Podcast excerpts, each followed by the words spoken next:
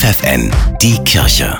Regional. Mit Steffi Behnke für die Region Göttingen. Das Aktionsbündnis von Caritas Kirche und Unternehmen in Duderstadt stellt 15.000 Euro für die diesjährige Wunschzettelaktion zur Verfügung. Über 500 Weihnachtsgeschenke kommen so zusammen für Wohnungslose, für alte Menschen in den Seniorenheimen und besonders für Kinder und Jugendliche, für die ein Päckchen unter dem Weihnachtsbaum nicht selbstverständlich ist. Das sagt Isabel Lubojanski. Sie leitet die familienunterstützenden Dienste und den inklusiven Campus der Caritas. Bei den Kindern schenken wir einen Gutschein. Also die können sich aussuchen, in welchem Geschäft sie hier in Duderstadt einen Wunsch haben. Renner ist natürlich hier der ortsansässige kleine Spielwarenladen. Jedes Kind bekommt Süßigkeiten, ein paar Socken und ein Spielzeug. Also dieses Jahr gibt es so kleine Taschenlampen, sodass man gut in den Pixie-Büchern, die wir noch reintun, ähm, lesen kann und so kleine Kuscheltiere. Auf jedem Päckchen steht außerdem ein individueller Gruß für jeden Beschenkten, damit Weihnachten für alle das wird, was es für Isabel Lubojanski schon immer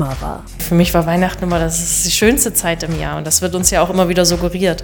Aber ich glaube, es gibt ganz viele Menschen, für die das einfach keine schöne Zeit ist. Und da ein bisschen Freude zu schenken, ich glaube, das ist nur ein kleines bisschen. Aber ja, was gibt Schöneres, wenn man auch an Weihnachten ein Geschenk auspacken kann? Hoffnungsbriefe will die katholische Hochschulgemeinde Göttingen KHG auch in diesem Jahr zu Weihnachten wieder an Menschen schicken, die einsam sind. Jeder, der mag, kann einen Brief unter dem Stichwort Aktion Hoffnungsbriefe an die KHG in der kurzen Straße in Göttingen senden. Diese leitet die Post dann weiter an die Caritas Sozialstation.